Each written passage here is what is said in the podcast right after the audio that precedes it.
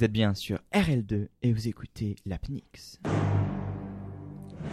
Ich bin ein Berliner. Entre ici, Jean Moulin Yes, we can. Je vous ai compris C'est un vieux pays. Vive le Québec libre I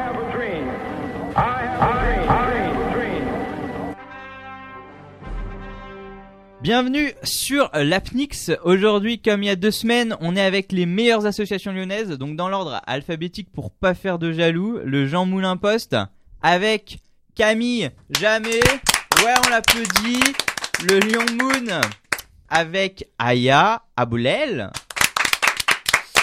C'est ça. Allez, on arrête les applaudissements. Manque pas d'air, Arthur Levasseur. Et Polygone avec Eugénie Fricot.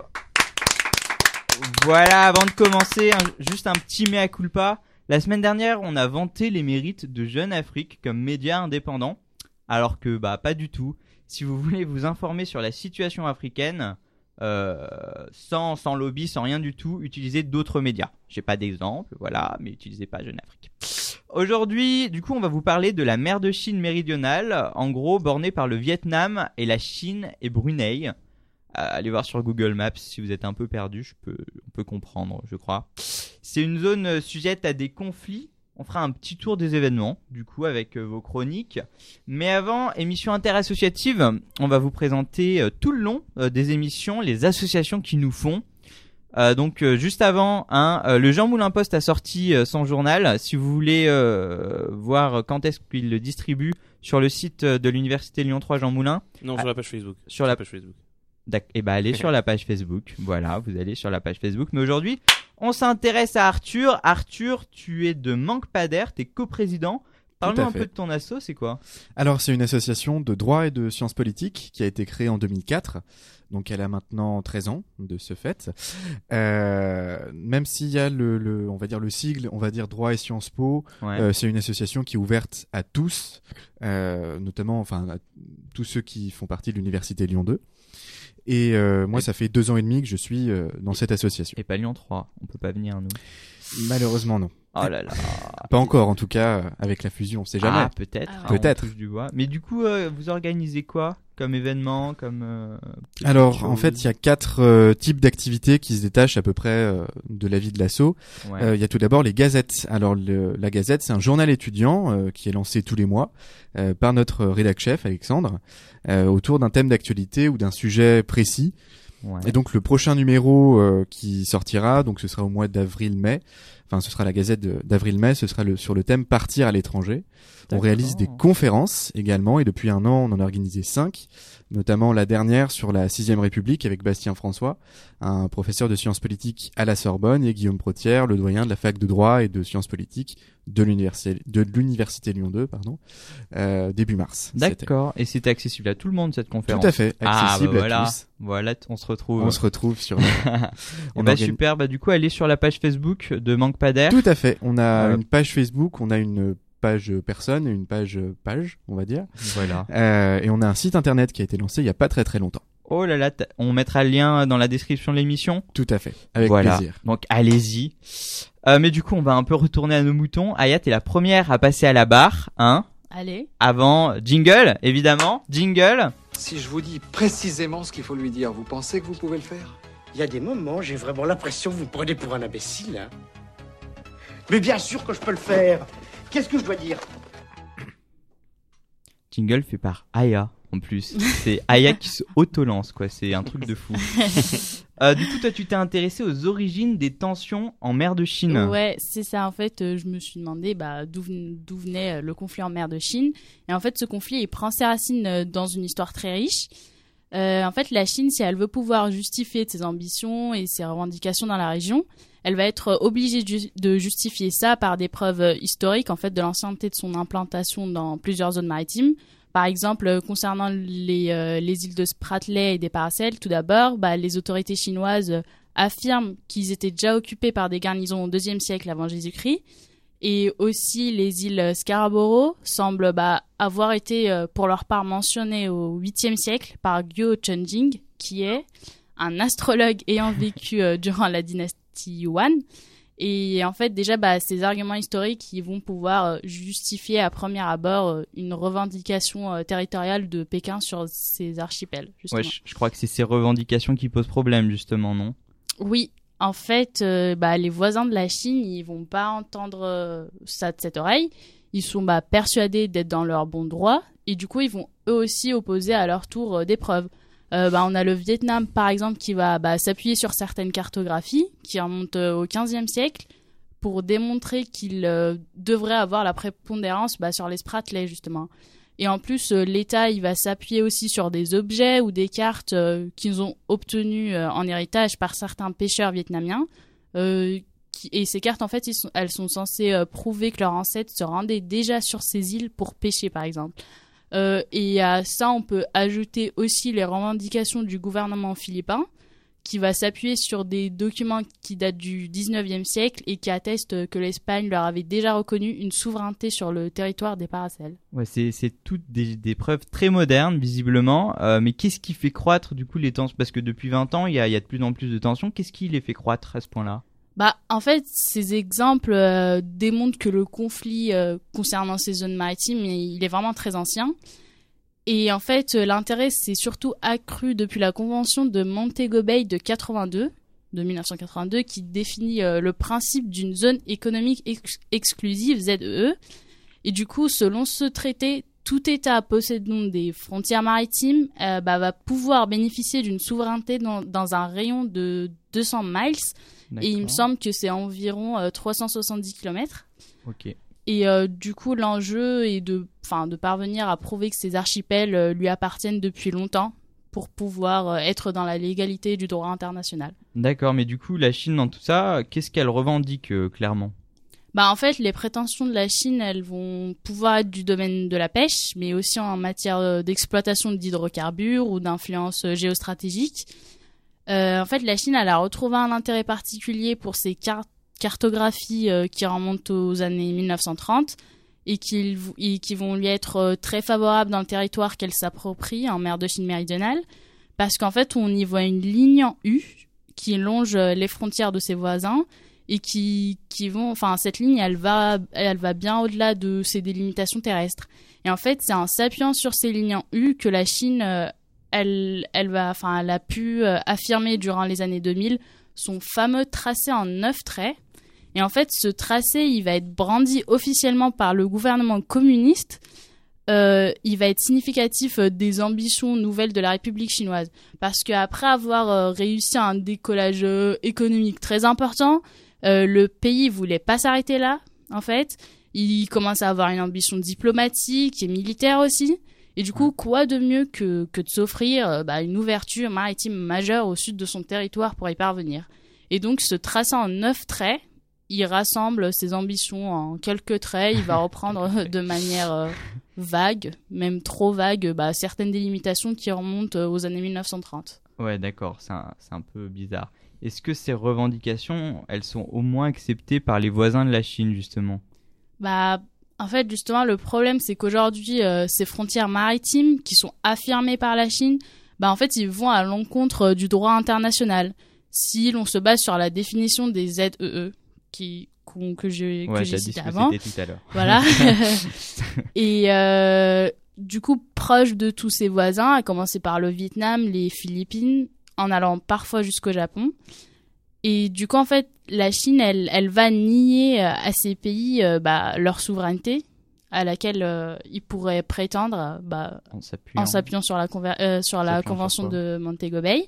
Et du coup, bah, ça va forcément euh, contre leurs intérêts stratégiques, en fait. Parce que du coup, ils vont euh, perdre euh, des zones de pêche et de matières premières s'ils ac- acceptaient ce, tra- ce tracé qui est proposé sans négociation par la Chine comme ça. Ouais. Et le plus problématique aussi, c'est que Pékin elle s'arrête à des déclarations de principe, en fait. Enfin, elle s'arrête pas à ça, pardon, et elle est même allée jusqu'à faire patrouiller ses gardes-côtes dans des zones auxquelles il n'était pas habitué, euh, ce qui a entraîné des conflits avec des individus vietnamiens venus y- pêcher, par exemple, alors qu'ils venaient euh, sans problème, depuis des générations. Et euh, la ruse de la Chine, en fait, elle est aisée à comprendre ici. Elle fait des, des revendications parfois très osées qui vont lui permettre de faire euh, deux pas en avant au niveau de ses revendications maritimes. Ses voisins vont se braquer l'heure bah, légitimement, ils vont l'obliger à reculer d'un pas en arrière. Et à ce moment-là, elle va donner l'impression d'accepter la voie du consensus pour s'en tenir à une paix durable, sauf qu'en réalité, elle gagne quand même un pays par rapport à sa situation initiale. D'accord. Et, personne ne fait rien. euh, C'est un peu scandaleux. Il n'y a pas une juridiction internationale qui s'occupe de ça? Si, en fait, finalement saisie par les Philippines, la Cour internationale d'arbitrage de la Haye, elle aura été négative pour la Chine en ne lui reconnaissant pas certaines revendications territoriales jugées abusives. Super. Et ben merci Aya. Euh, comme tu l'as dit, derrière ces conflits, il y a des ressources, des intérêts et donc de l'économie. Il y a que moi qui applaudis, c'est vrai. Et du coup, Eugénie, t'es là pour nous parler de l'économie, euh, mais avant, avant, avant, il y a quoi? Il y a quelqu'un Un sait jingle. Ouh, c'est bien. En ce moment même, ma voix atteint des millions de gens à travers le monde. Des millions d'hommes, de femmes et d'enfants désespérés. Du coup, toi, tu nous parles de tous ces intérêts économiques. Vas-y. C'est ça. Bernard Guetta, éminent journaliste à France Inter, euh, dans l'une de ses dernières chroniques, parle à juste titre de poudrière de l'Asie.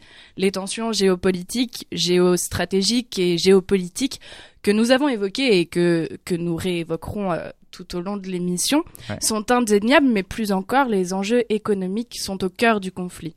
En effet, certains, certains intérêts s'entrechoquent, laissant place à une forte instabilité dans la région. On dirait Macron quand tu parles. C'est beau, hein. Je sais que tu défends. il, faut avant tout savoir que la mer de Chine méridionale présente une exploitation halieutique non négligeable. Euh, elle permet le, le développement de l'industrie de la pêche euh, des alentours. En outre, l'objectif de nourrir les populations voisines.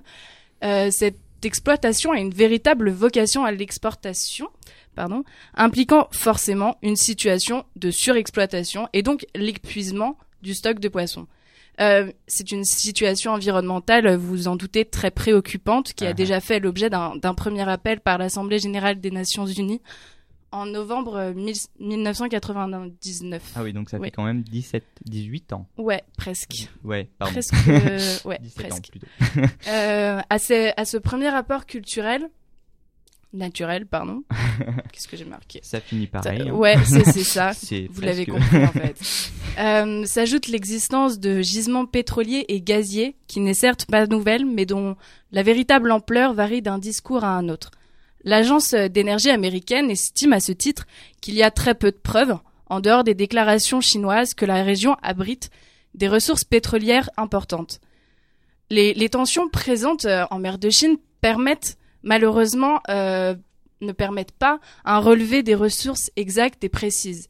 Il est possible que, que certains espoirs chinois face au volume d'hydrocarbures retrouvés restent très hypothétiques. D'accord, c'est un peu de la propagande en fait. Ou un petit peu. Un, un tout petit peu. Ça, c'est moi, ça, arrête. On en parle après, on en parle après. En tout cas, ce qui semblerait être les principaux gisements sont retrouvés au large de l'île de Bornéo, dans les eaux de la Malaisie et du Brunei, secteur, sans surprise, revendiqué par la Chine. Mm. Le plus gros producteur de pétrole à ce jour euh, est- n'est pas chinois, mais vietnamien. Il, euh, il s'agit d'ailleurs de, de plusieurs euh, entreprises regroupées entre elles, et elles sont présentes actuellement sur trois sites d'exploitation pétrolier. Ah oui, quand même. Ouais. Euh, et au fur et à mesure, en fait, de, de l'évolution de la crise énergétique qui est devenue aujourd'hui mondiale et de l'augmentation des, des besoins en énergie fossile de la, de la Chine particulièrement, mais aussi des, des autres protagonistes, hein, l'enjeu pétrolier de la mer méridionale tend à devenir l'un des plus importants. Euh, les, pays entament alors une véritable course à la recherche d'hydrocarbures, laissant place à une surprotection des zones susceptibles d'intéresser les voisins et à un véritable syndrome de l'Alaska. C'est, c'est-à-dire en fait une, crainte constante de concéder un, un terrain de peur de voir un, gisement découvert par la suite. D'accord, ok, mais du coup, euh, tu nous parles de pétrole, euh, pardon, tu nous parles de pétrole, a, est-ce que c'est pas aussi cette mer un point stratégique commercial super important, euh, voilà. Est-ce que c'est pas Et- super important Ouais, si, c'est super important. Transition un peu pétée. Hein. c'est pas grave, on aura compris le principe. Ouais, c'est ça. Euh, en fait, si euh, l'enjeu central reste la position commerciale de la mer de Chine, il faut à ce titre considérer que plus d'un tiers du commerce maritime transite sur ces eaux, d'où le conflit de, de délimitation dont, dont nous a parlé Aya tout à l'heure. En fait, euh, la Chine, avec la, sa limite des neuf traits, hein, qu'elle s'est, euh, a auto-revendiqué, hein, Ouais. euh, revendique donc du coup 90% de la région et pour cause, euh, la mer méridionale constitue pour elle une, une porte d'entrée des matières premières et parallèlement des sorties des biens fabriqués. Au, au vu de la, de la montée en puissance de l'économie chinoise, qui est actuellement euh, la, la deuxième économie, la, la première, pardon, la première économie mondiale, la mer méridionale est tout bonnement essentielle en fait à, à l'économie mondiale. Elle constitue en- finalement fondamentalement la route obligatoire entre l'usine qui, est constituée par la Chine et le consommateur, c'est-à-dire euh, l'Europe et, les États-Unis pour faire très très bref. D'accord, mais du coup, Ayel nous a parlé de limites à propos des îles Paracel et Spratly. Euh, c'est quoi ces limites? Alors oui, en fait, le, le conflit se, se cristallise autour des îles Paracel et Spratly. Et, et pour les îles Paracel, je, je prends cet exemple-là, hein, au Ouais. nord de la mer méridionale, la question est de savoir à qui elles appartiennent, à la Chine, au Vietnam, qui sont les deux pays qui se, qui se disputent l'île. hein.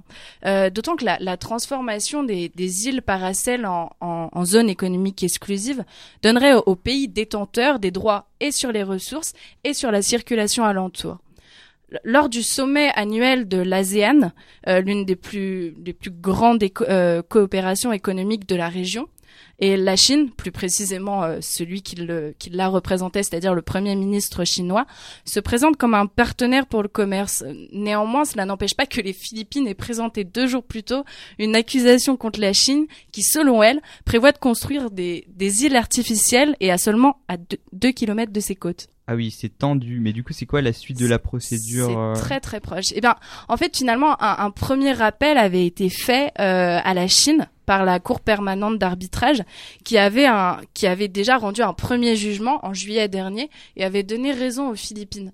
Euh, cette dernière avait, la Chine, hein, avait dès le début de la procédure euh, affirmé qu'elle ne reconnaîtrait en, en aucun cas le, le verdict rendu. C'est chose faite, elle se moque royalement de l'issue du jugement et, et continue aujourd'hui de montrer ses muscles. Ouais, on se serait étonné du contraire. Hein. Mm, mm. Merci Eugénie pour ta chronique. Vous le savez, derrière l'économie, il y a de l'idéologie. Et pour ça, Camille Jamais est là pour nous. En effet, c'est moi-même. Euh, du coup, petit jingle, Allez, toujours. C'est parti. Et puis I ta chronique. realized that I had a purpose, and it wasn't just about me. Let us fight with love. Donc du coup, toi, tu nous parles d'idéologie et de défense. Vas-y, dis-nous. Exactement. Bah, alors, on a déjà parlé de pas mal de choses, mais on n'a pas vraiment parlé de l'aspect idéologique. Donc, c'est ce, ce dont je pensais parler dans cette courte chronique. Donc, j'ai surtout parlé donc, euh, comment dire, d'un aspect qu'il faut être chinois ou vietnamien ou habitant des Spratly ou Paracel euh, pour, enfin, pour, pour comprendre. C'est un aspect que nous, pauvres Européens que nous sommes, n'avons pas la chance de connaître, du moins indirectement, euh, c'est-à-dire euh, la propagande d'État. Euh, en effet, euh, comme ce fut le cas dans à peu près tous les conflits des 20e et 21e siècles, il y a ce qu'on a pu appeler une guerre parallèle en fait. Euh, c'est une guerre idéologique. C'est donc de ce côté obscur, bien que je ne vois pas vraiment où se trouve le côté clair, du conflit en mer de Chine méridionale dont nous allons nous intéresser aujourd'hui. Alors du coup, dis-nous comment et pourquoi ce conflit idéologique a commencé. Alors tout a commencé euh, comme une belle histoire. Euh, la Chine, justement, comme on a pu le dire, euh, étend de plus en plus son contrôle militaire dans la mer de Chine, ce qui, bien sûr, soulève l'inquiétude de nos amis les ricains. En effet, la US Navy, elle s'est livrée à une série de patrouilles afin de, je cite, s'assurer de la libre circulation des biens et marchandises en mer de Chine méridionale. Bon, ça c'est ce que disent les Américains. Donc ces patrouilles, elles se font jusqu'à 12 000 nautiques. Euh, pour ceux qui ne sont pas navigateurs ni bretons, euh, cela équivaut à peu près à 22 km environ des îles artificielles que la Chine est en train d'ériger, comme l'a dit Eugénie. Il va sans dire que, en fait, ces patrouilles, elles sont pas passées inaperçues. Euh, et le parti, en fait, a enclenché l'interrupteur d'alerte maximale. Oui, comment ont réagi les autorités? Alors c'est très simple. Euh, en période de crise comme celle-ci, le parti élu, Oui, ouais, ouais, le parti élu, le parti écologique.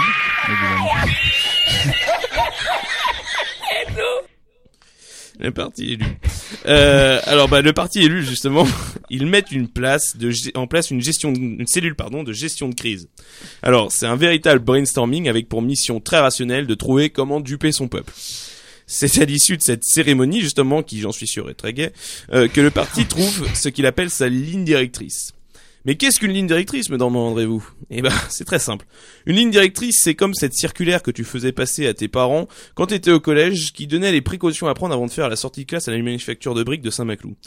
Euh, en fait, en d'autres mots, c'est un champ lexical à suivre pour les médias du pays. Ouais, on imagine que les médias du coup ils bronchent pas, les chaînes de télé non plus. Enfin, Euh, non, ça c'est sûr, ils ne bronchent pas. Inutile de dire que les chaînes d'État, elles s'y tiennent. La chaîne la plus connue, du moins de nous les Européens, euh, CCTV, euh, s'est empressée de préparer les Chinois à la Troisième Guerre mondiale.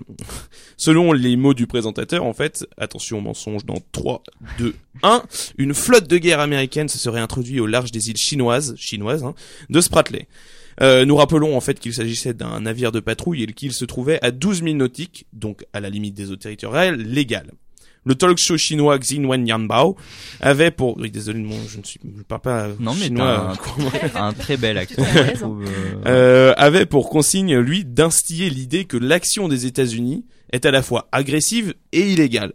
Ce message, en fait, tournait autour du fait qu'il serait normal pour la Chine de disposer d'un périmètre militaire autour de ses îles artificielles. Un droit qui n'est, comme on l'a dit, reconnu par aucune autre nation. Mais alors, si le droit international, la Cour internationale d'arbitrage de la Haye et le monde entier s'opposent à la Chine, où va-t-elle pêcher, sans mauvais jeu de mots, sa légitimité Eh bien là aussi, la Chine joue sur les sentiments de ses citoyens, comme on a pu le dire auparavant, en annonçant que cette légitimité, légitimité est inspirée de l'âge d'or de la Chine, donc avant le parti unique, euh, dans les années 30-40. Euh, en effet, tout est parti d'un document dit la langue de bœuf, car somme toute, vu de loin, euh, cela peut s'apparenter à une langue de bœuf. Bon. C'est quoi cette langue de bœuf Euh, alors, moi j'ai faim là. Bah, Dis- dis donc. En fait, c'est une carte de la mer de Chine méridionale sur laquelle sont tracés neuf traits rouges de longueur approximative, censés délimiter le territoire de la Chine dans les eaux méridionales. Seulement ces neuf traits, s'ils le pouvaient, engloberaient Taïwan, Brunei, les Philippines, le Vietnam, et ils le feraient. Euh, avec euh, cette euh, légitimité, euh, le parti va donc remplir ce qu'il appelle sa politique des trois conflits en matière de propagande justement.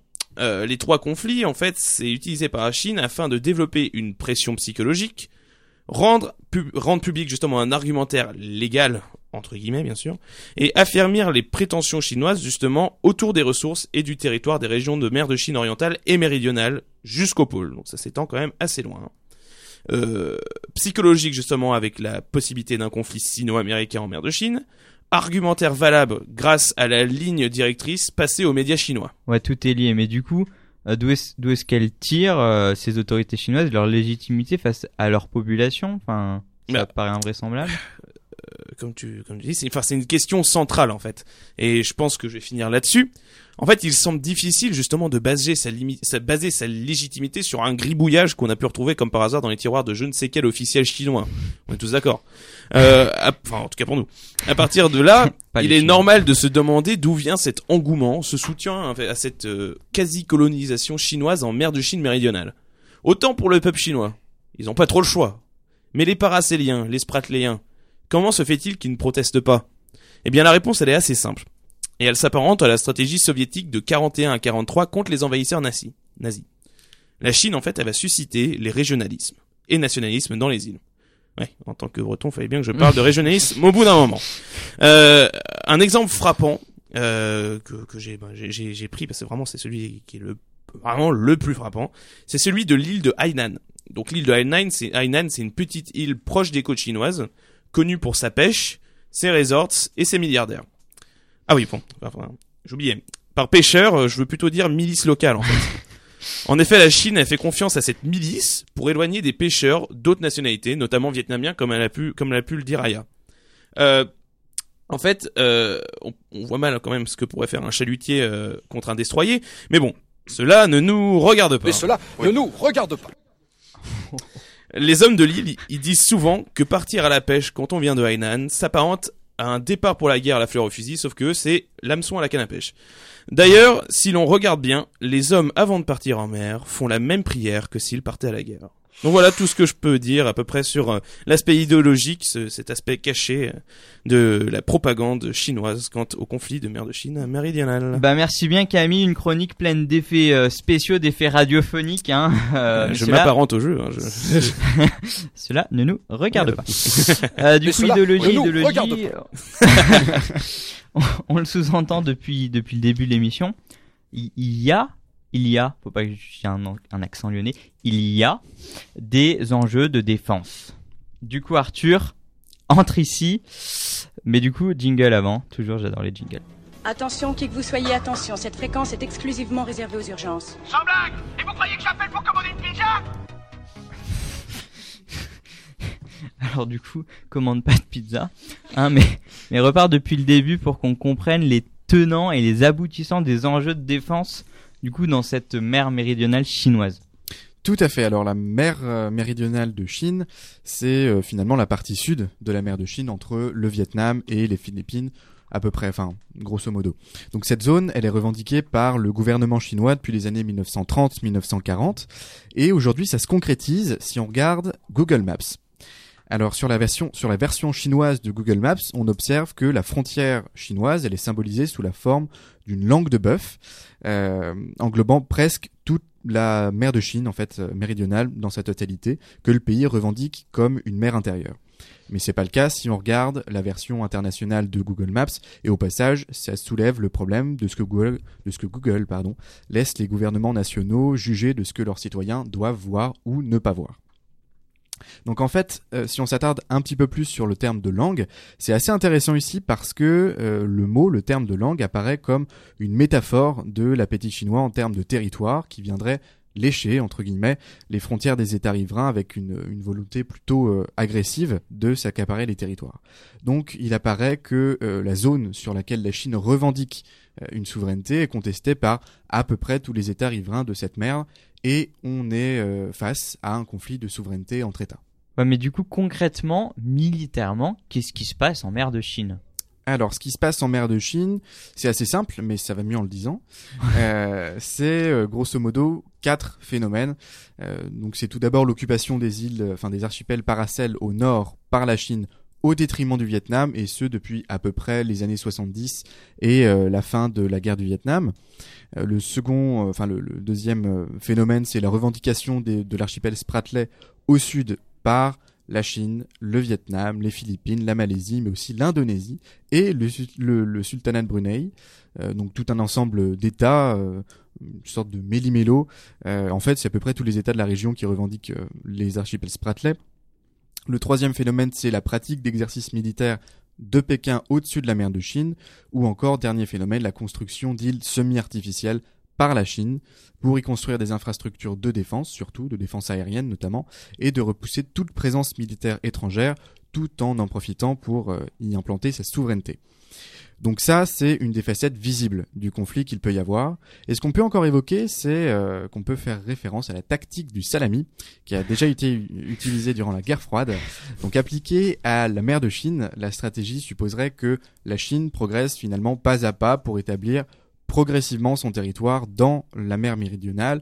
Le pays installe d'abord un port, une zone de défense militaire, puis construit une île artificielle protégée par des gardes-côtes et sur laquelle il établit une zone de défense euh, aérienne notamment. Il en va donc ainsi sur toute la zone revendiquée en mer de Chine. Mais du coup, c'est quoi les enjeux qui nous intéressent ici?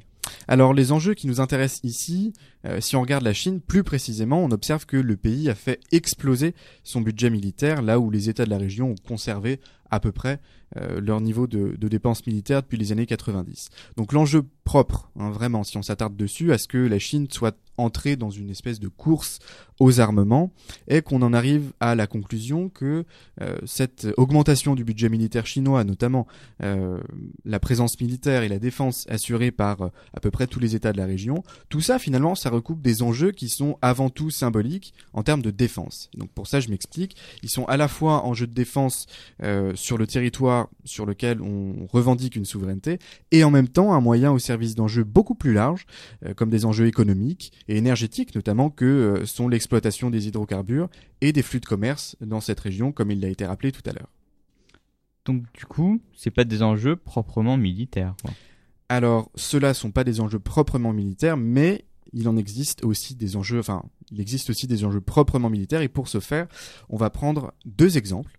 Euh, le premier exemple, c'est euh, celui de la Chine, qui a mis en place sur l'île de Hainan, comme l'a déjà évoqué Camille tout à l'heure, au sud du pays, et non loin euh, des villes de Hong Kong et de Macao, un complexe militaire et nucléaire. Alors, on peut penser que la Chine, et c'est sans doute son ambition à moyen terme et à long terme, souhaite faire de la mer de Chine méridionale une mer totalement intérieure qui lui appartiendrait, ce qui, ce qui accentue le fait que la région soit considérée véritablement comme une poudrière ou du moins comme une zone parmi les plus dangereuses de la planète. Et donc le Vietnam, deuxième exemple, a euh, également ouvert le port de Cam Ranh à euh, 350 km au nord-est euh, d'Ho Chi Minh Ville pour accueillir des euh, navires occidentaux et hostiles à Pékin euh, et pour renforcer sa zone de surveillance. Donc finalement, à travers ces deux exemples, on prend conscience que les États montrent les crocs, entre guillemets, montrent les muscles euh, et montrent une présence effective dans la région et que au final, la puissance d'un pays réside aussi dans sa capacité à dissuader l'adversaire. Et du coup, comment se peut se, comment peut se résoudre ce conflit? Parce qu'on on a un petit peu peur là. Tout à fait. Enfin oui, voilà, ça fait euh, ça fait un peu peur. Et donc on a évoqué tout à l'heure euh, le fait que la Chine soit entrée dans une dans une espèce de course aux armements. Et donc euh, cette course a deux buts qui nous intéressent ici. Euh, le pays souhaite euh, tout d'abord finalement implanter enfin s'implanter euh, comme une puissance militaire, géostratégique, géopolitique et plus généralement politique dans la région, ce qui nous amène au second but, finalement apparaître euh, comme susceptible de s'imposer pas seulement dans la région mais aussi au niveau mondial, de sorte à concurrencer la superpuissance états-unienne, américaine, qui consacre, rappelons-le, le plus de dépenses au monde à son budget militaire. Donc entre menaces claires des États-Unis euh, à la Chine, sur fond de guerre commerciale, menace de euh, la fin de la reconnaissance d'une Chine unique. Euh, Donald Trump avait en effet appelé la présidente de Taïwan. Les relations entre les deux pays sont tendues comme elles l'ont rarement été, notamment, on l'a dit, avec l'arrivée de Donald Trump au pouvoir. Donc entre l'isolationnisme affiché, on pourrait même dire revendiqué euh, de, de ce dernier, on a euh, une volonté de contrecarrer euh, fortement la puissance chinoise, et donc on va au devant d'une inconnue majeure sur le rôle militaire des États-Unis dans la région. Et donc, pour euh, conclure, on est face à un conflit qui peut dégénérer, c'est tout à fait possible, en une guerre ouverte, à moins, et c'est là euh, une petite lueur d'espoir, qu'une crise éclate ou qu'un événement d'une exceptionnelle ampleur euh, vienne faire prendre conscience à à peu près tous les acteurs de la région que la coopération entre eux est non seulement nécessaire, mais elle est plus que jamais capitale pour éviter tout embrasement régional. D'accord, merci Arthur. Du coup, on a fait une petite synthèse avec toutes vos chroniques euh, sur la situation de cette mer de Chine euh, qui nous paraît bien éloignée. On a plus ou moins compris l'essentiel. Maintenant, on va passer à la deuxième partie de l'émission, la plus intéressante pour moi, Euh, le débat. Mais du coup, avant, Jingle. Ah, dis chérie, ah, joue-moi. Parce que c'est notre